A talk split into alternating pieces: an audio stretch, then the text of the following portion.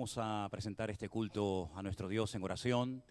Queremos dar la bienvenida absolutamente a todos los hermanos que han decidido esta tarde estar aquí con nosotros. Que Dios les bendiga muy grandemente. Aleluya. Cierra tus ojos ahí donde estás, mi querido hermano. Vamos a darle gracias al Señor por este privilegio tan grande que nos da nuestro Dios de poder estar aquí reunidos en su presencia, alabando y glorificando su hermoso y precioso nombre. Es un privilegio, hermanos, créame. Hay hermanos que, siempre se, han- quedan fuera debido al, tema de, aforos y todo esto, así que de verdad dele gracias al Señor por esta oportunidad nueva que le da el Señor de poder estar aquí reunidos en esta tarde. Padre, gracias de todo corazón te damos, oh Dios, por este privilegio tan grande que nos das de poder estar aquí en, esta, en este lugar, Señor. Queremos invitarte para que estés con nosotros, Señor, y nosotros contigo, y que tú nos ministres y nos fortalezcas y nos hables directamente a nuestros corazones, oh Dios. Gracias por este privilegio tan grande de ser tus hijos, de ser tú nuestro Dios, nuestro Padre. Señor, gracias, gracias de todo corazón por haberte conocido, por haber llegado un día a nuestra vida, haber borrado y quitado todos nuestros pecados y habernos hecho libres por la sangre de Cristo. Bendice también a todos nuestros hermanos que en este momento en diferentes partes del mundo, Señor, están conectados en directo, en el mismo sentir, para recibir tu bendición y tu palabra. Ponemos este culto en tus manos, en el nombre bendito de Jesús. ¿Cuántos dicen un fuerte amén? Fuerte ese aplauso a nuestro Dios. Aleluya. Aleluya.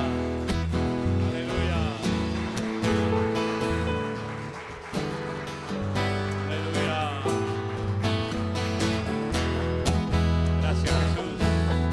Vamos a cantar esta alabanza en esta noche todos juntos. Si tú dispusieres corazón y extendieres a él tus manos, levantarás tu rostro limpio de mancha, serás fuerte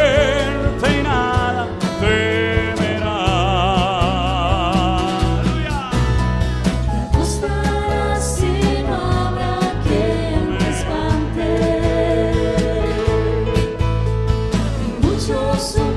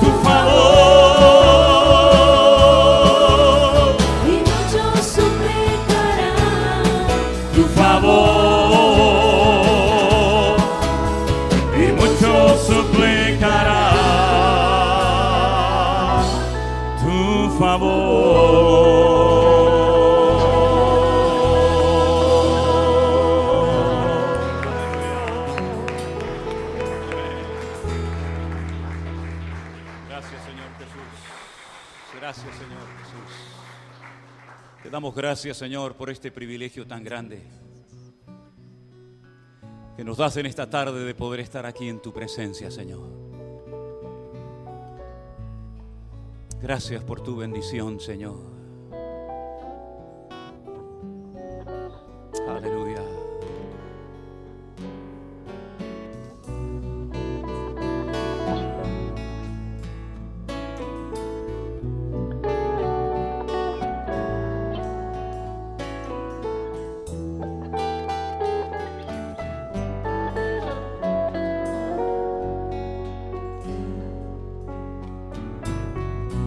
Que confían en Dios. Son como el monte de Sion, que no se mueve, que permanece para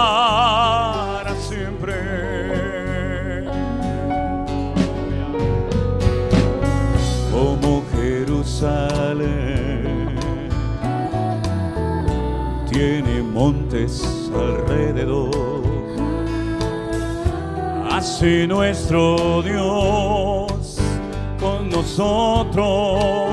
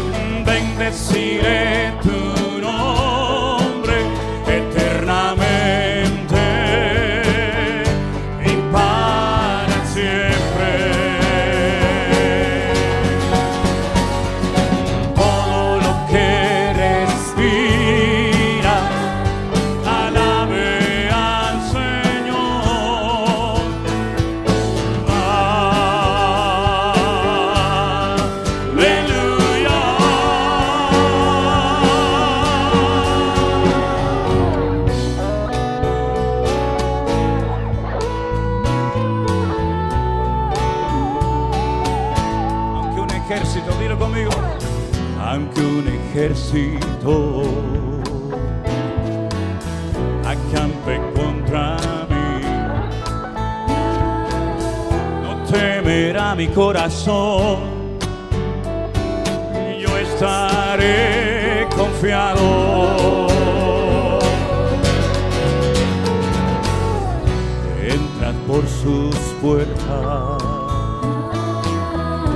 con acción de gracia por sus atrios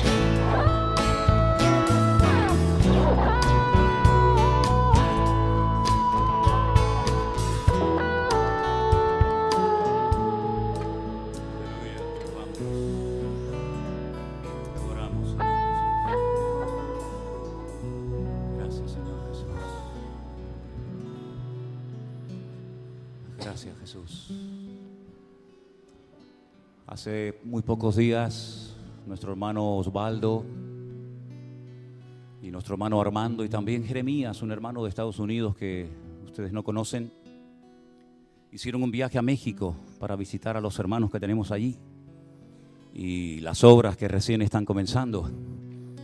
Y el jueves estuvo aquí Armando y Osvaldo dando un poco testimonio y contando un poquito cómo fue todo.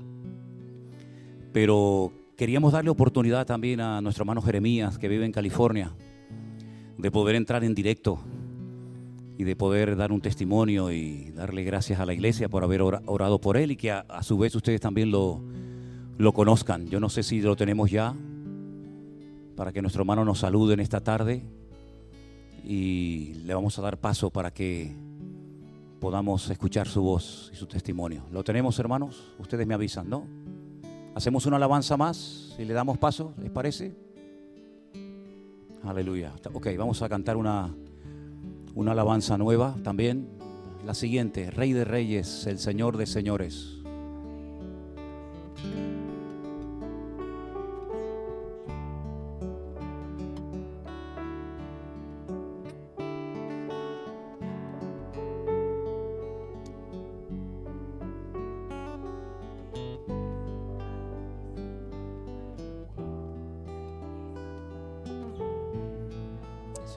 La honra, la gloria y la alabanza.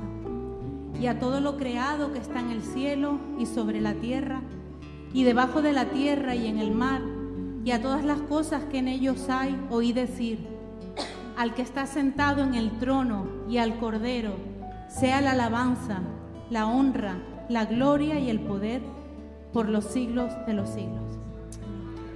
Rey de reyes, Señor de señores,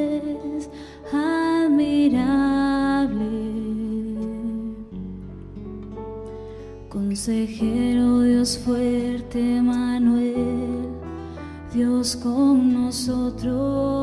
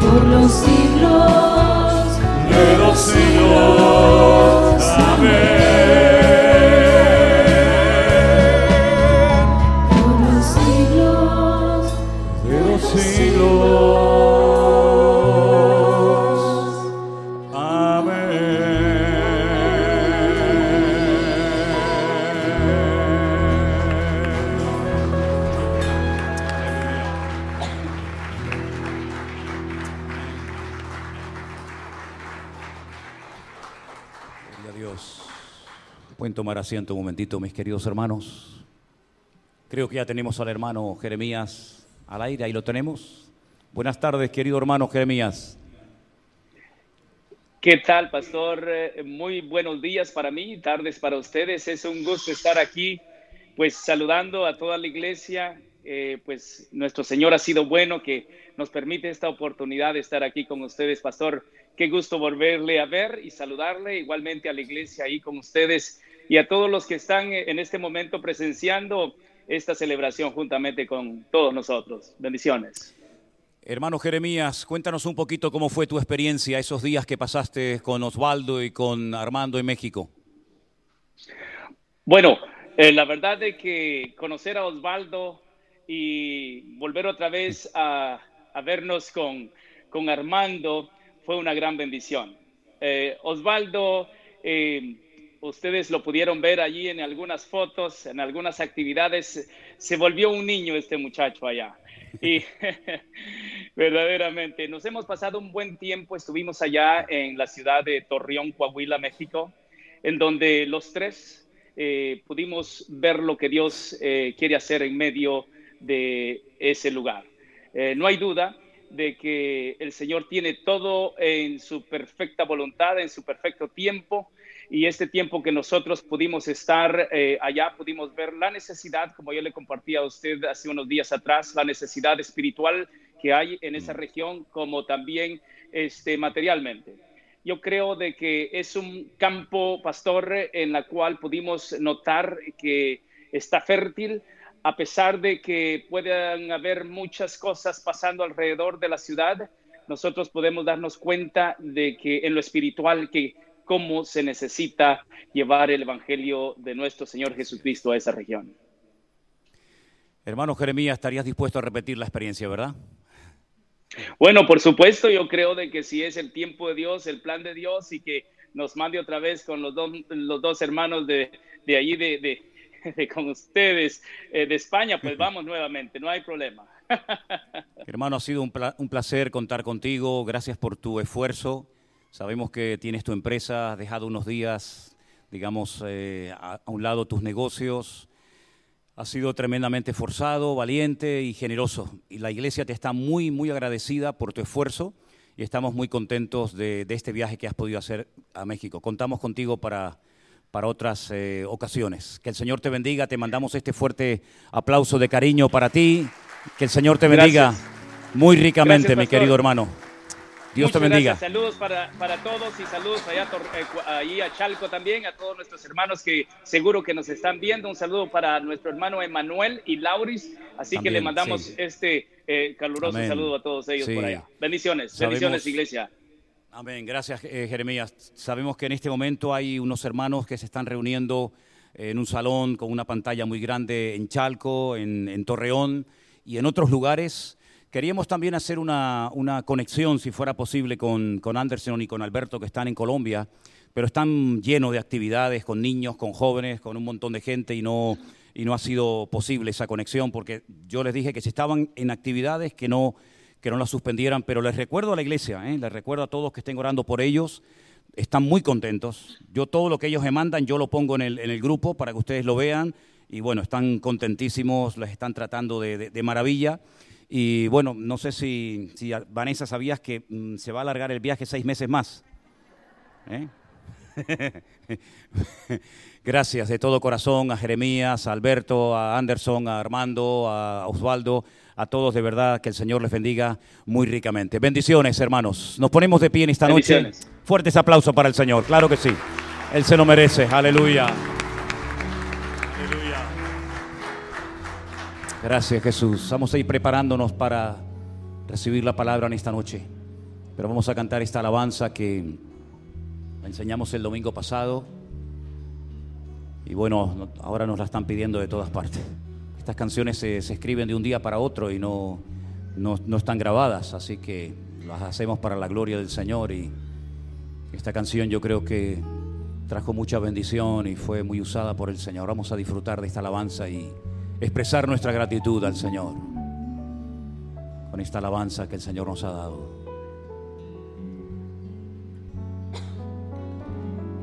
Levantamos nuestras voces en genuina adoración. Nos gozamos hoy aquí, adorando a nuestro Dios. Bendeciré tu nombre eternamente y para siempre. De suprema alabanza, eres digno, mi Señor. Una vez más, levantamos, Levantamos nuestras voces en genuina adoración.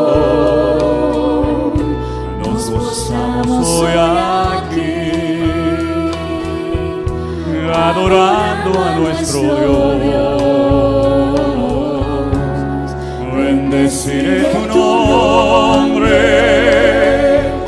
eternamente y para siempre. De suprema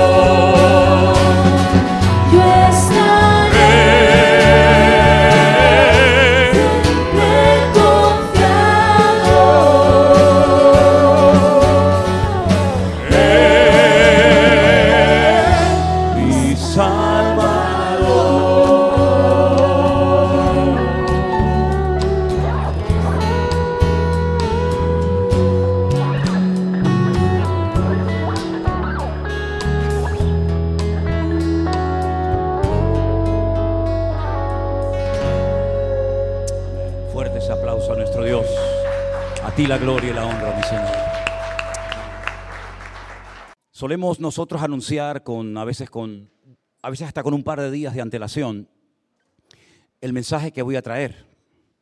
Eso no significa de que en cualquier momento el Señor nos pueda cambiar el mensaje, ni mucho menos. Pero uno ora durante la semana y le pide al Señor dirección y le pide al Señor que te dé palabra para, para la iglesia, para los hermanos que a veces hacen un esfuerzo grande, ¿no?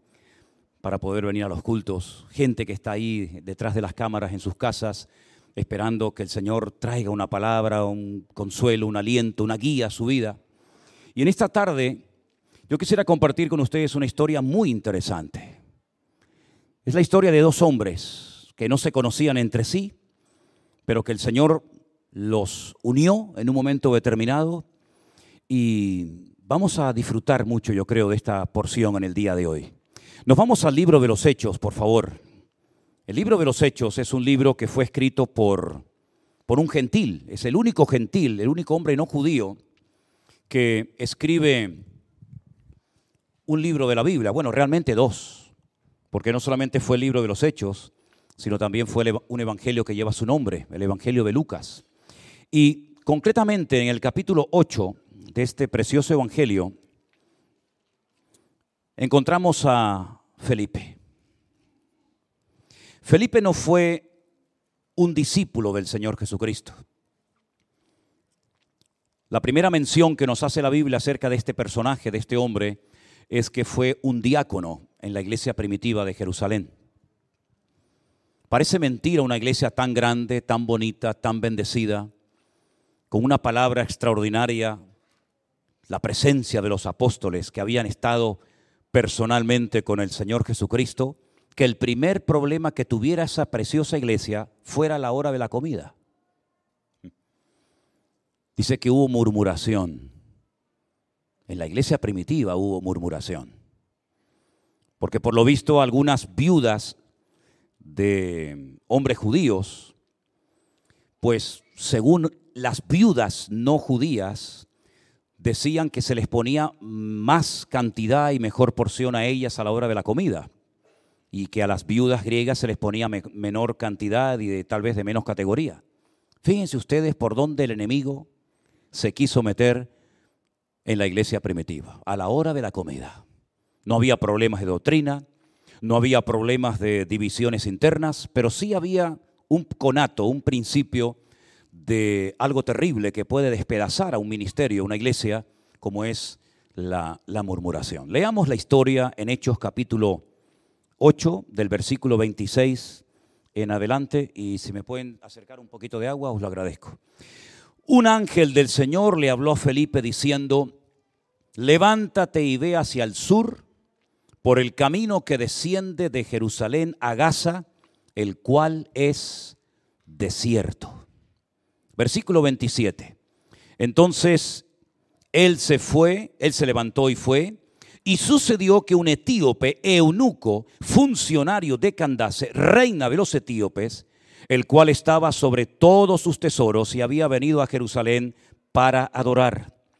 Volvía sentado en su carro leyendo al profeta Isaías. Y el Espíritu le dijo a Felipe, acércate y júntate a ese carro. Acudiendo Felipe le oyó que leía al profeta Isaías y dijo, pero ¿entiendes lo que lees? Y él dijo, ¿cómo podré si alguno no me enseñare? Y le rogó a Felipe que se subiese con él, que se sentara con él. El pasaje de la escritura que leía, fíjense qué pasaje tan interesante, una porción de, de Isaías capítulo 53. Como oveja a la muerte fue llevado, y como cordero mudo delante del que lo trasquila, así no abrió su boca. En su humillación no se le hizo justicia, mas su generación, ¿quién la contará?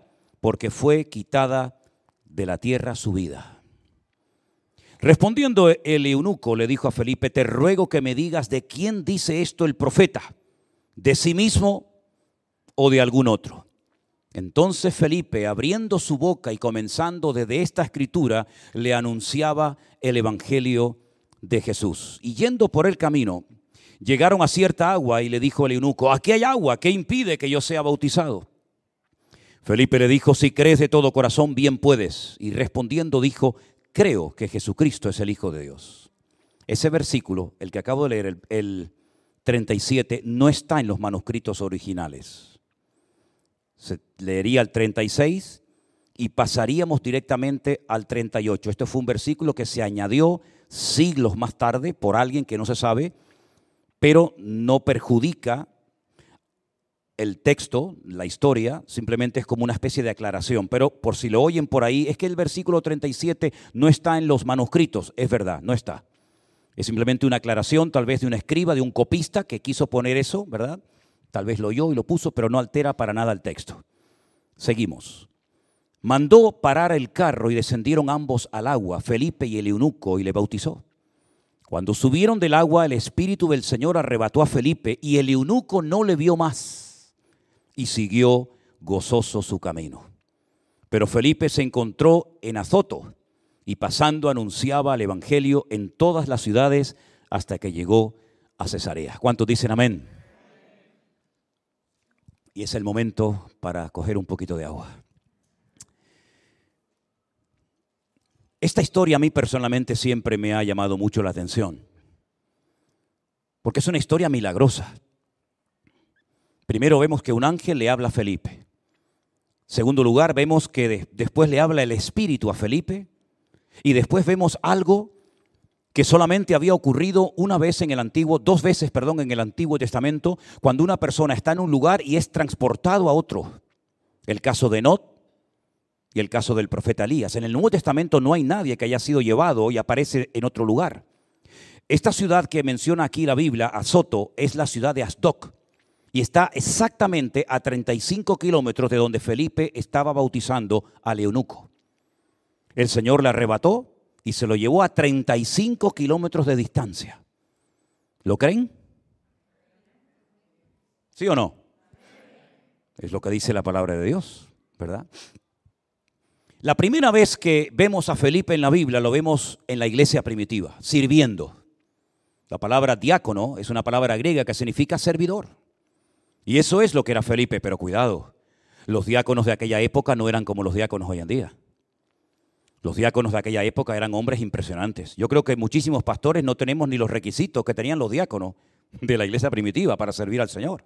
Dice que tenían que ser hombres llenos del Espíritu Santo, de buen testimonio y de sabiduría para servir las mesas. Claro, el follón que se había armado a la hora de la comida se necesitaban hombres evidentemente con mucha sabiduría, porque para que las mujeres se llevaran, bueno, vamos a dejarlo ahí. Un diácono, un servidor, un camarero dentro de la iglesia primitiva. La segunda vez que lo vemos, después de que se produce un conato de persecución en Jerusalén, cuando matan a Esteban, ¿se acuerdan? Dice que comienza una persecución en Jerusalén y todos son esparcidos. Y él llega a Samaria y allí les predica el Evangelio. Y dice que en Samaria la gente unánime escuchaba atentamente las palabras de Felipe, oyendo y viendo, oyendo y viendo las señales que hacía. Una auténtica revolución espiritual, a tal punto que la iglesia primitiva le piden, le, dicen a Juan y a Pedro, oye, vayan a Samaria a ver qué es lo que está pasando allí.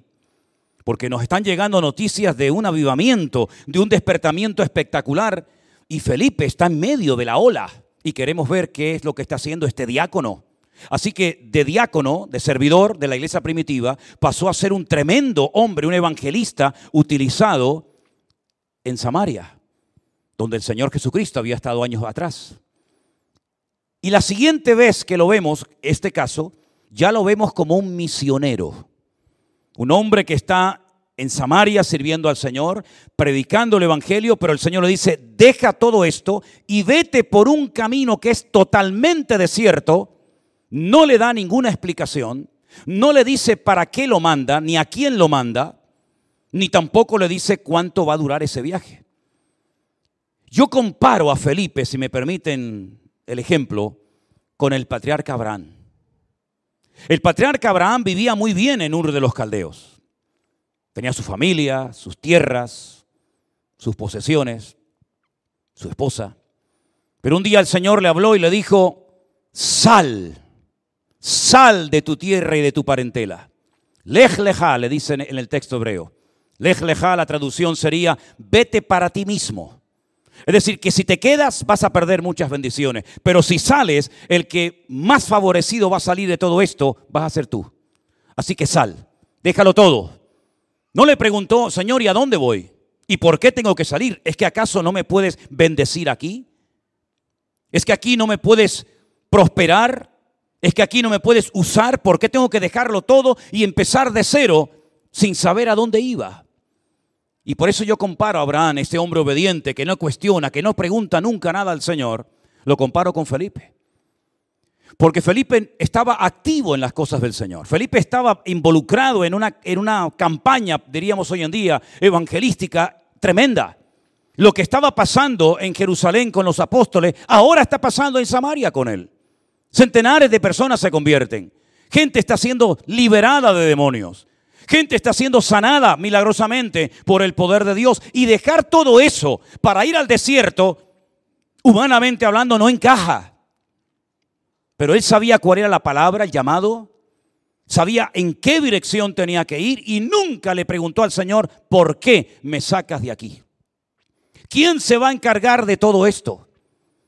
Tal vez el Señor le quiso mostrar a él y a todos nosotros con su historia que en el reino de Dios no hay nadie imprescindible que si no está Felipe estará Juan y si no Juan estará Mateo y si no estará Santiago, pero el único prescindible, el único que es imprescindible, perdón, es nuestro Dios.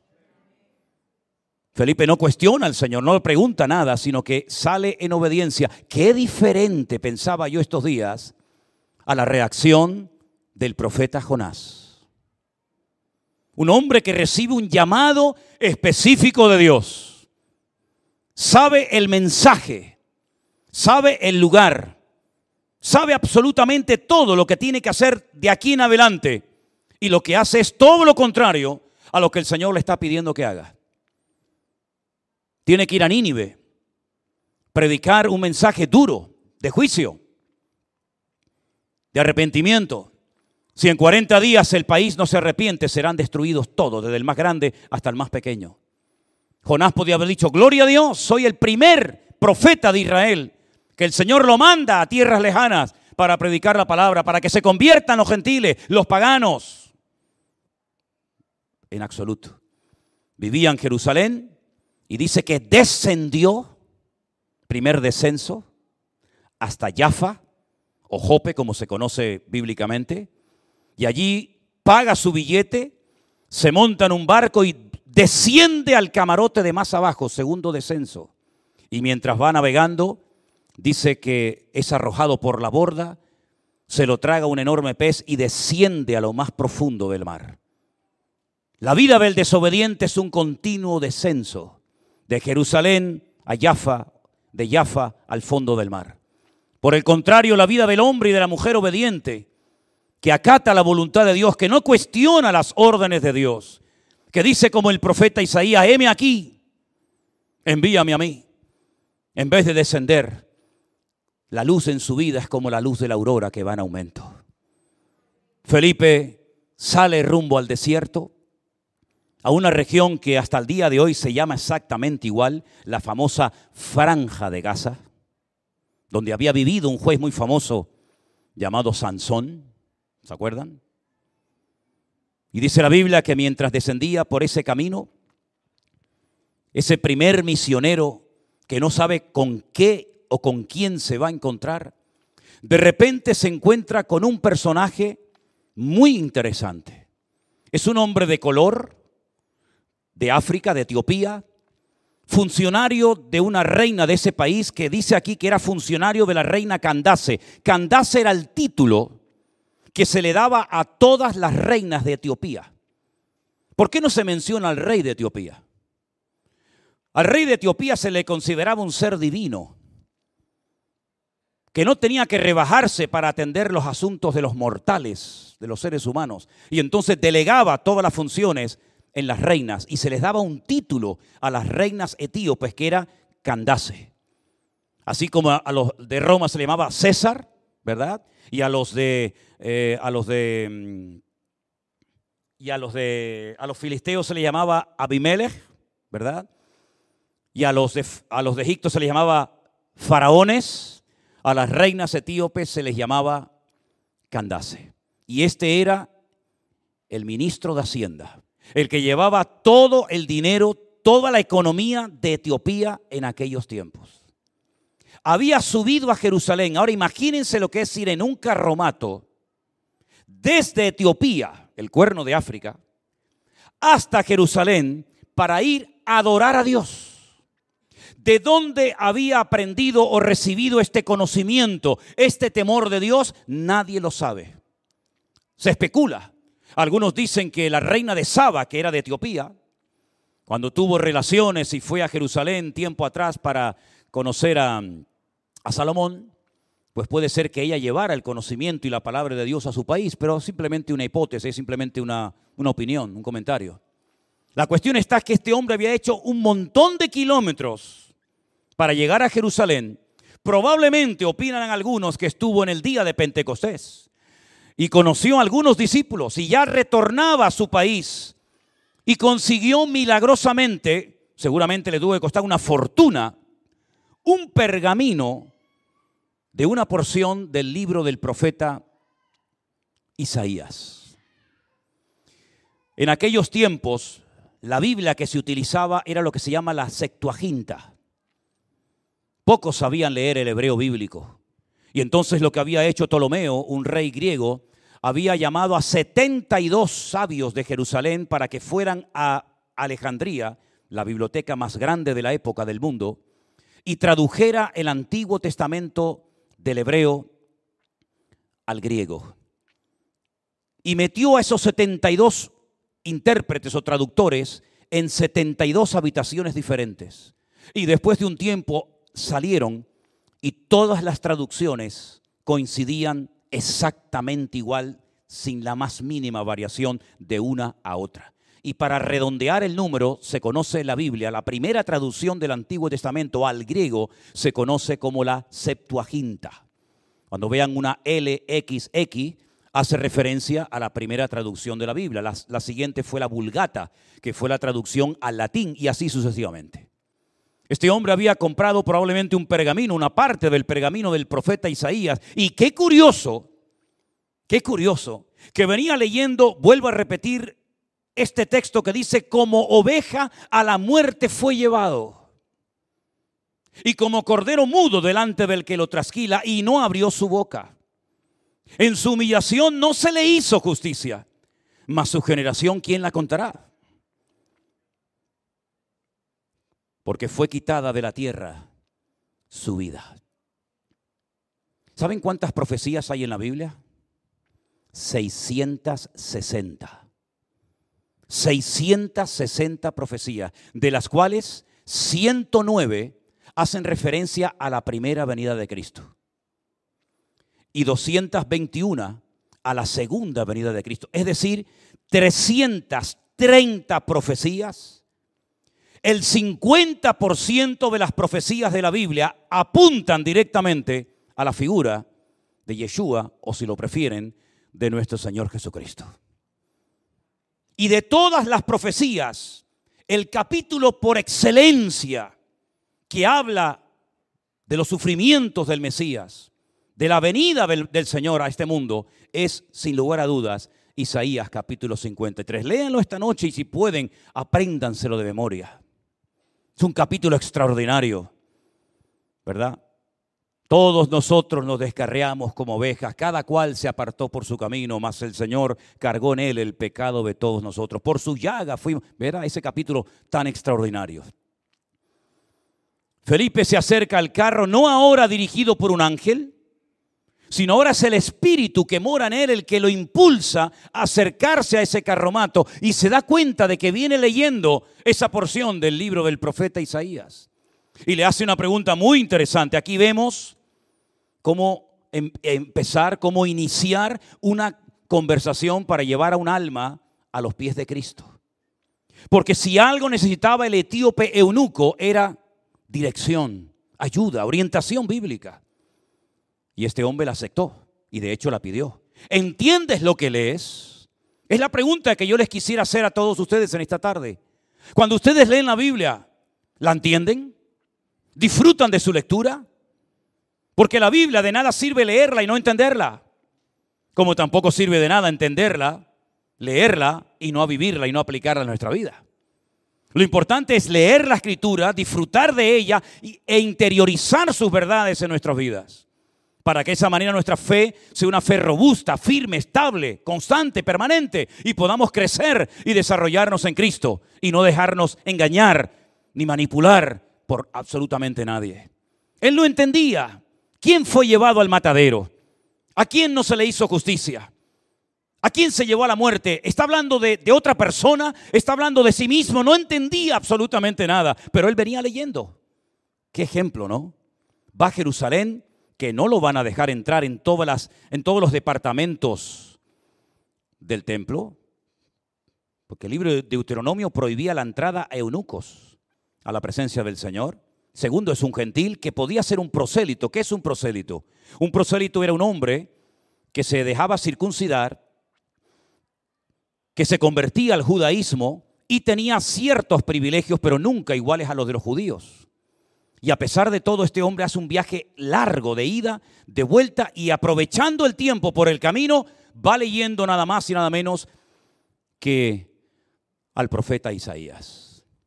Felipe se monta en el carro, seguramente viajaron durante días. No era solamente Felipe y el etíope, seguramente llevaba sus esclavos, sus soldados o lo que fuera. Y cuando llegan a un lugar, dice la Biblia, que sale del etíope, sale del eunuco, la pregunta de, aquí hay agua, ¿qué impide que yo sea bautizado? Seguramente Felipe le habló del bautismo, porque tanto en el judaísmo como en el cristianismo se entra con el acto público del bautismo. Lo que pasa que en el, judaísmo se llama mikveh y en el cristianismo se llama el bautismo. Pero es prácticamente igual, es lo mismo, es sumergir a una persona. Sumergirla, dije, ¿no? O sumergir, ¿qué dije? Sumergir, eso, sumergir a la persona, ahogarla un poquito. ¿eh? Y este hombre quería ir en serio con el Señor. Este hombre quería verdaderamente rendirle su vida a Cristo. Y lo hizo. Y Felipe le dijo, si tú crees de todo corazón, fíjate qué requisito, ¿no? ¿Y cuándo vas a pagar los diezmos? ¿Has hablado en lenguas? ¿Y las premisas cuándo me las vas a dar? Qué diferente eran los predicadores de la Biblia de hoy en día, ¿verdad? Ese evangelio tan hermoso lo entregaban así tal cual era. Mira, ¿tú crees en Jesucristo de todo corazón? Claro que creo. Pues ya está, pues no nos compliquemos la vida, hijo. Dice que lo bautizó. Al momento de salir del agua los dos, Felipe desapareció instantáneamente de su presencia. El Señor lo transportó a 35 kilómetros de distancia. Lo dejó a mitad de camino, lo dejó en Asdod, todavía tenía camino para llegar a Cesarea, donde finalmente lo vemos casado con cuatro hijas y dándole hospedaje al apóstol Pablo en su casa y también recibiendo a Gabo, aquel profeta que venía a advertirle de ciertas y determinadas cosas al apóstol Pablo, ¿verdad?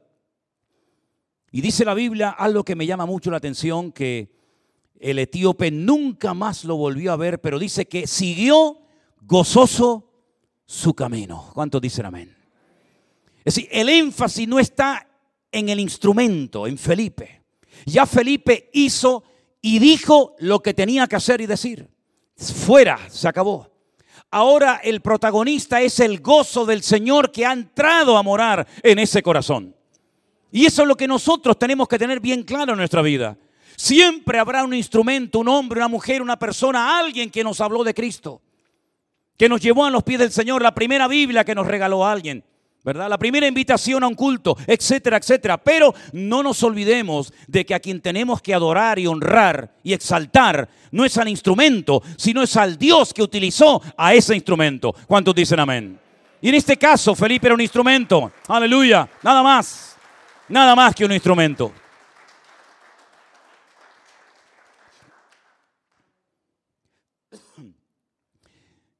Cuenta la historia que este etíope llegó a Etiopía y fue el primer hombre en llevar el Evangelio a África. Y muchos etíopes hoy en día eh, practican muchas cosas del judaísmo, porque no solamente aprendieron tal vez de la reina de Saba, sino tal vez de este hombre que todavía le faltaba mucha instrucción. Prueba de ello es que Israel hizo una operación llamada Operación Salomón, hace unos cuantos años atrás, donde llevó de Etiopía a 80 mil etíopes a Jerusalén, porque decían o dicen que tenían algo que ver con los judíos de antaño, lo llaman los falashas, los únicos judíos negros del mundo, ¿verdad? Y vemos en esta historia que Dios sabía dónde estaba el etíope eunuco. Felipe cuando salió de Samaria no sabía dónde iba, no sabía lo que se iba a encontrar. Pero el Señor sabía perfectamente que en medio de aquel camino desértico, que no había nada ni nadie, se encontraba un adorador, se encontraba un hombre con hambre de Dios. Y es que siempre pasa lo mismo. No solamente con el etíope eunuco, sino también con el carcelero de Filipo. Y también con aquel que debajo de una higuera dice que era un verdadero israelita y nadie lo sabía y el Señor lo descubrió. Y también con aquel centurión romano que en Cesarea dice que, que, daba limosnas y adoraba al Señor llamado Cornelio y que, y que mucha gente lo conocía y otros no, pero el Señor sabía dónde estaba. Y como aquella mujer encorvada que hacía 18 años que nadie se fijaba en ella, tal vez era eh, eh, eh, el motivo de risa de los niños. Pero sin embargo dice la Biblia que detrás de unas cortinas donde nadie podía verla, el Señor la vio, la llamó y le dijo, mujer, eres libre de tu enfermedad. En otras palabras, no hay nada, ni un solo detalle de nuestra vida que pase desapercibido ante los ojos del Señor. Él sabe cómo estás hoy, ahora mismo ahí, sentado en esa silla. Él sabe lo que tu matrimonio necesita. Él sabe lo que está pasando por tu mente, lo, que has llorado, lo que has sufrido, lo que te han hecho, lo que no te han hecho. Él lo sabe todo de tu vida. Mis ojos vieron tu gloria en nuestro embrión, en el embrión nosotros pudimos tener una conciencia de la existencia de ese creador Dios todopoderoso. No hay ni un solo detalle que se escape a los ojos del Señor. Él es un Dios omnisciente, todo lo sabe, el pasado, el presente y el futuro, mucho mejor que todos y cada uno de nosotros. Y ahí estaba este pobre hombre leyendo y leyendo y leyendo, esforzarse de, de quién habla, quién es este cordero y, y quién es esta oveja y por qué lo mataron y por qué no lo mataron. Y el Señor dice a Felipe, vete y háblale a este alma de mi amor. de mi persona, de mi palabra. Y exactamente igual ha ocurrido contigo y conmigo. Yo nunca busqué a Dios. Puede ser que algunos de aquí fueran religiosos y fueran a misa o a cultos y leyeran la Biblia. No es mi caso. Jamás me interesaron las cosas de Dios. Jamás me interesó nada de Dios, ni de la Biblia, ni de nada de eso. Y yo nunca le busqué. Pero Él me buscó a mí y me encontró. Y si en esta tarde tú has venido a este lugar, no es por casualidad. Es porque el Señor ha pensado en ti. Y ha movido muchas circunstancias y factores. Y ha hecho posible que tú llegaras hasta este lugar para que hoy sepas que Dios te ama y que te ha buscado y que antes de tu nacimiento ya Él había muerto por ti en una cruz derramando su sangre. Ese es nuestro Dios. Porque yo al principio de mi conversión me preguntaba y decía, Señor, si tú moriste hace dos mil años, yo allí no estaba. Yo no había cometido ni un solo pecado en aquel momento. Pero el Señor sabía que los iba a cometer. Así que no solamente murió por aquella generación, sino murió por todas las generaciones que aún no habían nacido, pero que Él sabía perfectamente que todos nosotros nos descarreamos como ovejas, cada cual se apartó por su camino, mas el Eterno cargó en Él el pecado de todos y cada uno de nosotros. Así que por eso dice la Biblia que Él no tiene que morir todos los años, sino que Él hizo un sacrificio una vez y para siempre. Y en cuanto entendamos esa gran verdad y aceptemos a Cristo como nuestro Señor y Salvador personal, comenzamos a experimentar el gozo de la salvación. Hemos pasado de muerte a vida, hemos nacido de nuevo. Nuestro nombre ahora mismo, hermano, está escrito en el libro de la vida. Si muriéramos en esta noche, iríamos directamente a la presencia del Señor. ¿No es maravilloso todo esto?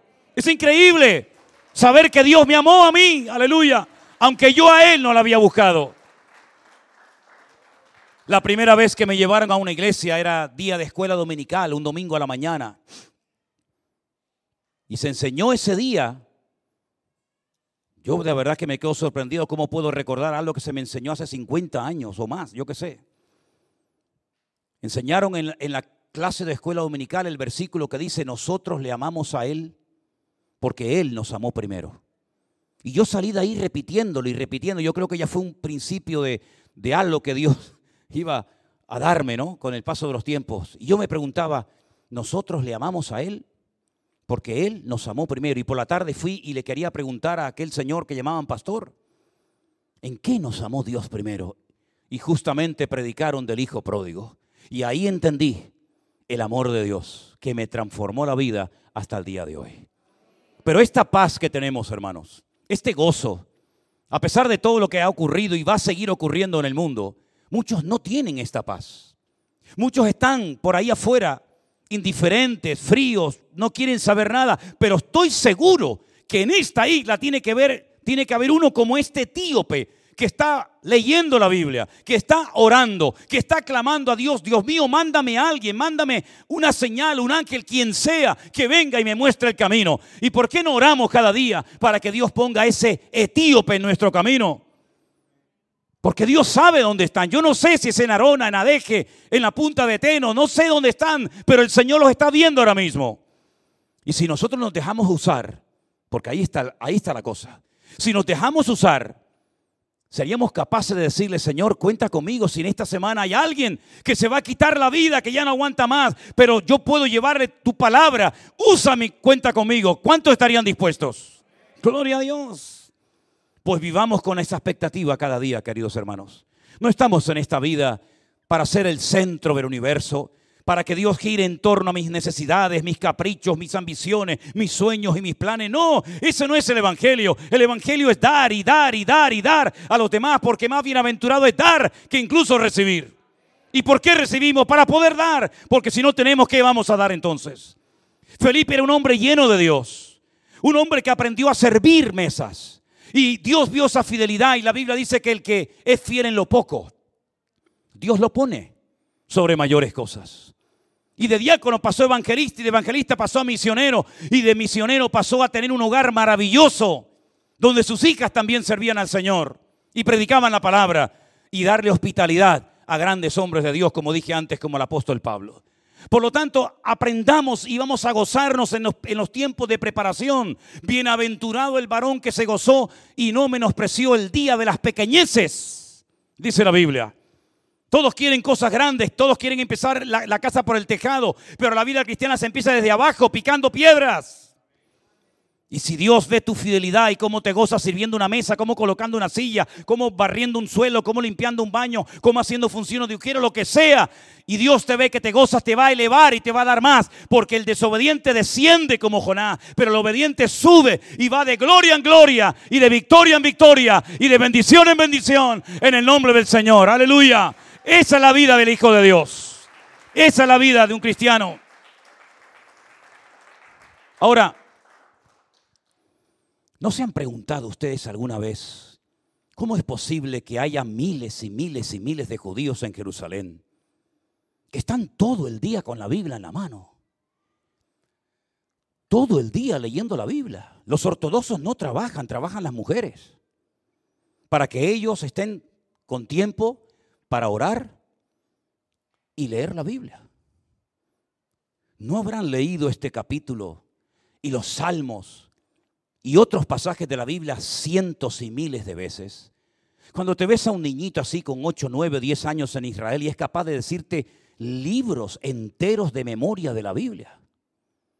¿Cómo es posible que no entiendan de quién habla el profeta Isaías? Que no lo entendiera el etíope eunuco, pues está bien, lógico, pero que no lo entiendan los que están todo el santo día con la Biblia en la mano, algo tiene que haber, una explicación bíblica tiene que haber Claro que las hay, queridos hermanos. Por supuesto que las hay. Y yo voy a leer directamente de la Biblia y con esta porción termino en esta noche. ¿Qué es lo que le está pasando a ese pueblo? ¿Por qué leen y no entienden? ¿Por qué tienen las sagradas escrituras desde la cuna? Y leen y leen y leen y no comprenden muchas verdades que cualquier niño hoy, hoy en día de la escuela dominical, de cualquier iglesia, podría explicarte perfectamente. En Isaías capítulo 29, los versículos del 9 en adelante, Isaías capítulo 29, es impresionante esta porción. Cuando tú estás allí en Jerusalén, a veces en una sinagoga, a veces hablando con un rabino, a veces en el muro de los lamentos o en cualquier otra parte, y comienzas a leer estos versículos, entiendes el porqué. Dice así la palabra de Dios. Dame un poquito aquí, En Isaías 29, versículo 9 dice, deteneos y maravillaos, ofuscaos y cegaos, embriagaos y no de vino, tambalead y no de sidra.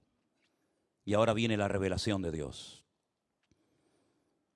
Porque el Señor, el, el Creador, el Eterno, derramó sobre vosotros espíritu de sueño cerró los ojos de vuestros profetas y puso velo sobre las cabezas de vuestros videntes. ¿No dice el apóstol Pablo que tienen un velo como el velo que se puso Moisés y hasta que no se conviertan a Cristo el velo no les será quitado? Aquí lo tienen. Tienen un velo sobre sus cabezas y os será toda visión como palabras de libro sellado el cual si dieren al que sabe leer y le dijeren, lee ahora esta, esto, él dirá, no puedo porque está sellado. Y si diere el libro al que no sabe leer, diciéndole, lee ahora esto, él dirá, no sé leer. Dice pues el Señor, porque este pueblo se acerca a mí con su boca y con sus labios me honra, pero su corazón está lejos de mí. Su temor de, mí no es más que un mandamiento de hombres que les ha sido enseñado. La Torah Shalpe, lo que ellos llaman la tradición, que tiene casi casi más peso o valor que la misma palabra escrita. Mandamientos, tradiciones, costumbres de hombres que se pasan de generación en generación. Esto no se puede hacer, esto es así, esto es así, hasta el punto Fijaros hasta dónde han llegado, lamentablemente, hasta el punto que cuando leen Isaías 53 le dicen, no busquen al Mesías ahí porque no está por ninguna parte. Ahí no está hablando Isaías de los sufrimientos futuros del Mesías, sino de nuestros sufrimientos como pueblo de Israel de cara al futuro. Y entonces dice, ah, ahora entendemos. Nosotros como ovejas fuimos llevados al matadero, ¿verdad? Y comienzan a verse en un capítulo donde no están y no ven al que, tiene, al que tienen que ver, que es el Señor. ¿Por qué? Porque le adoran con sus bocas, pero su, su temor de Dios no es que mandamientos de hombres que les ha sido enseñado. Por tanto, he aquí que nuevamente excitaré yo la admiración de este pueblo con un prodigio grande y espantoso, porque perecerá la sabiduría de sus sabios y se desvanecerá la inteligencia de sus entendidos. ¿Entienden ahora? ¿Entienden ahora como un pueblo tan culto, tan sabio, que el 80% de los premios Nobel del mundo los han ganado ellos? ¿Entienden ustedes cómo es posible que un pueblo que en pocos años ha convertido un desierto en un vergel? ¿Entienden ustedes cómo la mayoría de los artilugios que tenemos y usamos cada día han sido inventados por ellos? ¿Entienden ustedes cómo la tecnología puntera en el mundo entero viene de Israel y no son capaces de entender una profecía de Isaías capítulo 53? Alguna explicación tiene que haber. Aquí la tienen. El Señor ha puesto un velo sobre sus ojos.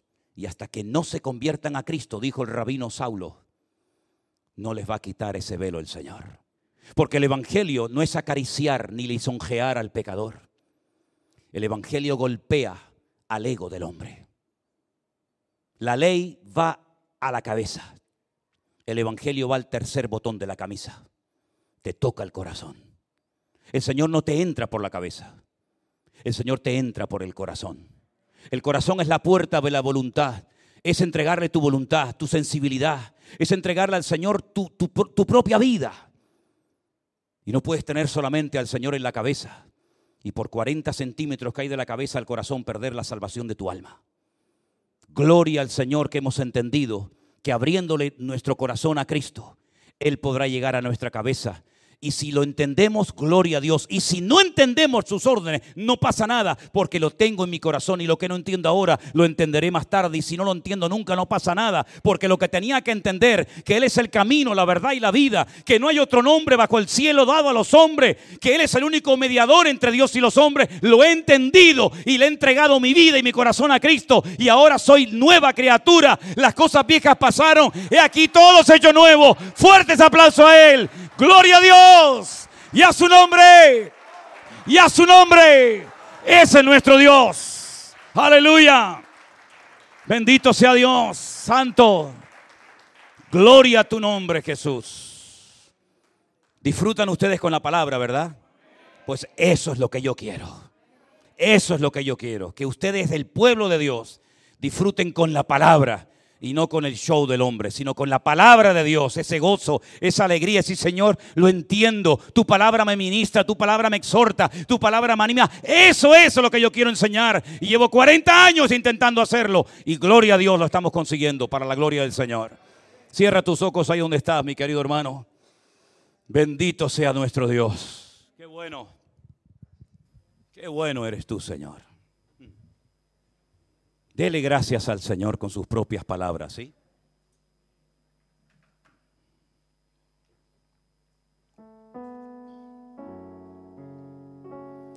Aleluya. Mientras nos preparamos para adorar al Señor juntos, porque yo no sé lo que le está pasando a esta iglesia en los últimos meses, pero estáis cantando mejor que nunca, ¿eh? No siempre fue así. Pues mientras nos preparamos, decirles que tenemos hoy una visita muy especial. Tenemos a una hermana de Venezuela, pero que vive en España, que se llama exactamente igual que mi suegra, Esperanza. ¿Saben lo que me pasó cuando conocí a Elena? Yo estaba en el ejército y le pregunté su nombre y apellido y me dijo, me llamo Elena Pena Castro. Yo sé que los venezolanos eso de pena es como vergüenza, ¿no? Pero aquí pena es la pena. digo, qué pena, ¿no? Que se llame pena, ¿no? Pero cuando fui a Galicia a conocer a mi suegra, me- le dije, ¿cómo se llama usted, señora? Y me dice, Esperanza. Digo, gloria a Dios. Gloria a Dios. Hay esperanza. Así que tenemos a Esperanza, no mi suegra. Ven. Tenemos a Esperanza, que es la mamá de Moy, el joven que ha venido de Galicia en varias ocasiones, que está aquí, que nos ha ayudado con, con toda la iluminación, con todo el sonido, con cámaras, con tantas cosas que gracias al Señor se han podido comprar con la ayuda del pueblo de Dios para poder bendecir a miles y a miles y a miles de personas. Quiero decirles, venga, hermanita, quiero decirles que el otro día me decía Armando que de las 560 mil personas que hay en YouTube, pues más del 47% de las personas que nos ven no están inscritas en el canal. Es decir, hay un casi, casi la mitad de personas que ven los devocionales, que ven el pastor online, etcétera, los cultos. Casi un 50% de personas que no están inscritas. Lo cual quiere decir que si esas personas se hubieran inscritas, ya habría más de un millón de personas. Y no es que busquemos números, ni mucho menos. Pero el objetivo de este año es que nosotros ganemos a un millón de almas para los pies de Cristo. Y nuestra hermana Esperanza está con nosotros. Gloria a Dios. Gloria a Dios. Un saludito. Bueno, gracias, de verdad. eh, Dios me, me dio este regalo de venir a conocerlos y darle las gracias por recibir a mi Moy como un hijo más. De verdad que son familia y les doy gracias y que Dios siempre los bendiga. Amén. Gloria a Dios. Bienvenida Esperanza a tu casa. Den un aplauso a nuestra hermana con todo el cariño del mundo. Gloria a Dios. Gracias, Señor. Nos ponemos de pie, queridos hermanos.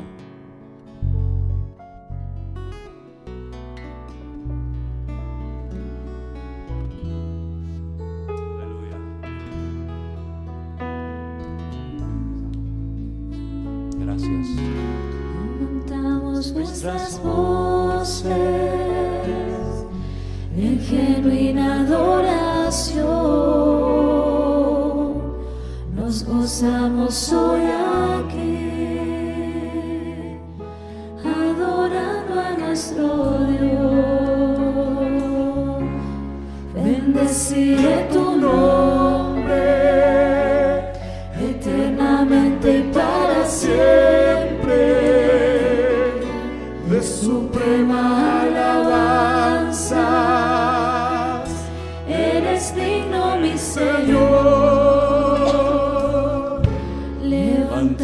Levantamos nuestras voces en genuina adoración. Nos gozamos hoy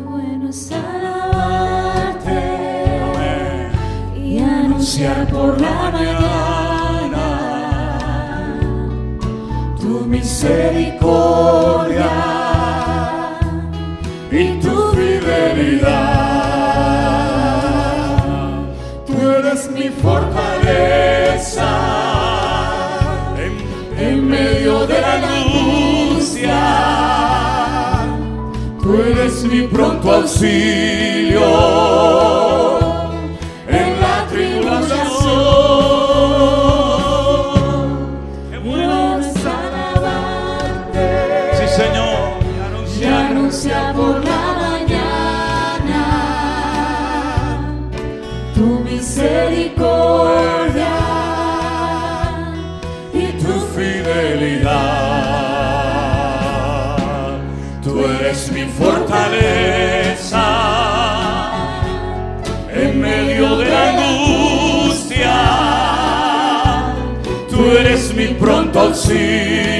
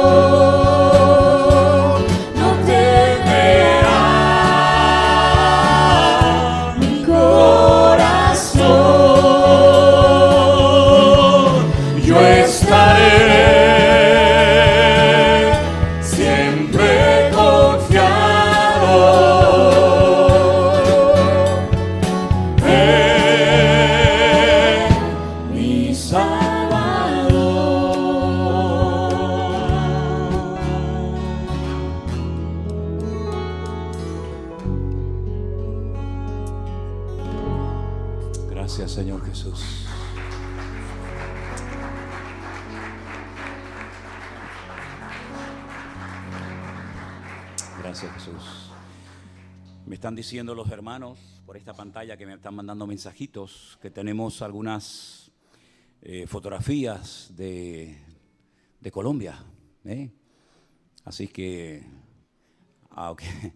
ayer en, este, en esta cancha, en este polideportivo donde se hacen los cultos allí en Tierra Alta, en Colombia, hubo una reunión muy, muy especial con niños. Y bueno, salieron niños de debajo de las piedras, vinieron de todas partes, como en México cuando hicieron las piñatas, vinieron niños de todas partes. Y ahí tuvieron una reunión muy linda con, con todos los niños. Miren qué montón de niños había. Y otros que también eh, estaban, que no, no están en la fotografía. Se les llevó una hermana de Bogotá, hizo un montón de regalos para los niños. Bueno, fue un, un tiempo muy, muy especial. También tuvieron un culto de jóvenes, ¿verdad? También salieron a las calles a, a evangelizar. Hoy a la mañana tuvieron otro culto. Y, y ahí tienen ustedes, por ejemplo, creo que este es el culto de, o de los niños o de los jóvenes, no recuerdo bien. ¿Hay más?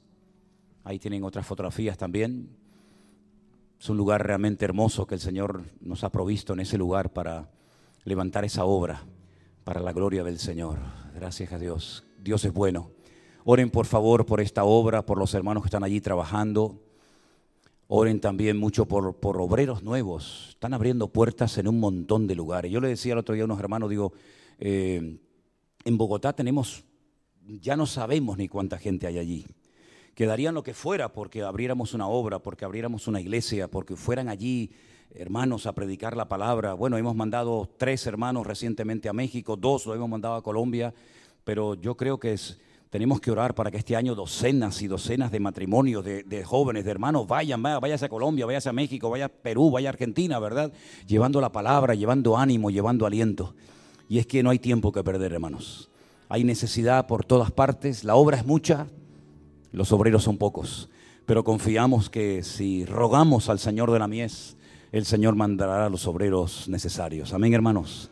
Vamos a orar en este momento a nuestro Dios para que el Señor nos dé una semana bendecida, una semana de bendición, donde podamos ser usados por la mano del Señor, donde veamos cómo el Señor guía nuestras vidas. Yo creo que estamos en un tiempo hermoso de cambios, de renuevo, de refrigerio espiritual. Aprovechemos, hermanos, estos tiempos, ¿saben? Aprovechemos estos tiempos de frescura, donde el Señor está moviéndose de una forma tan bonita, donde la gloria se la está llevando solamente Él y no el hombre. Aquí no levantamos denominaciones, no levantamos hombres, aquí levantamos el nombre, sobre todo el nombre, el nombre del Señor Jesús. Aleluya. Bendito sea tu nombre, mi Señor. Padre, oramos para que tengamos una semana victoriosa y bendecida. Que tu Espíritu Santo nos guíe, nos muestre el camino, la senda. Y que tú guardes a tu amada iglesia, Señor. Cuídanos del mal, Señor. Aparta de nosotros toda banalidad, toda carnalidad, Señor Jesús. Que nuestro anhelo sea darte la honra y la gloria solamente a ti, Señor. Que aprovechemos las oportunidades preciosas que tenemos, ahora más que nunca, de servirte. Gracias, Señor, por tu fidelidad. Gracias, Señor, por todo lo bueno que tú eres. Salimos de este lugar con tu bendición, sabiendo que tú vienes a nuestro lado, en el nombre precioso de Jesús. ¿Cuántos dicen un fuerte amén? Dale ese último aplauso a nuestro Dios. Aleluya. Bendito sea tu nombre. Que el Señor les bendiga y les guarde. Que tengan todos una semana victoriosa y bendecida. Terminamos el culto cantando esta alabanza.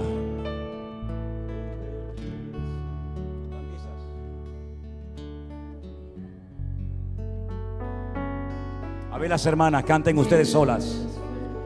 Las mujeres. Consejero. Eso. De tomar. de tomar el poder, las riquezas, la sabiduría. Todos. La fortaleza, la honra, la gloria y la alabanza por los siglos de los siglos. Amén. Todos.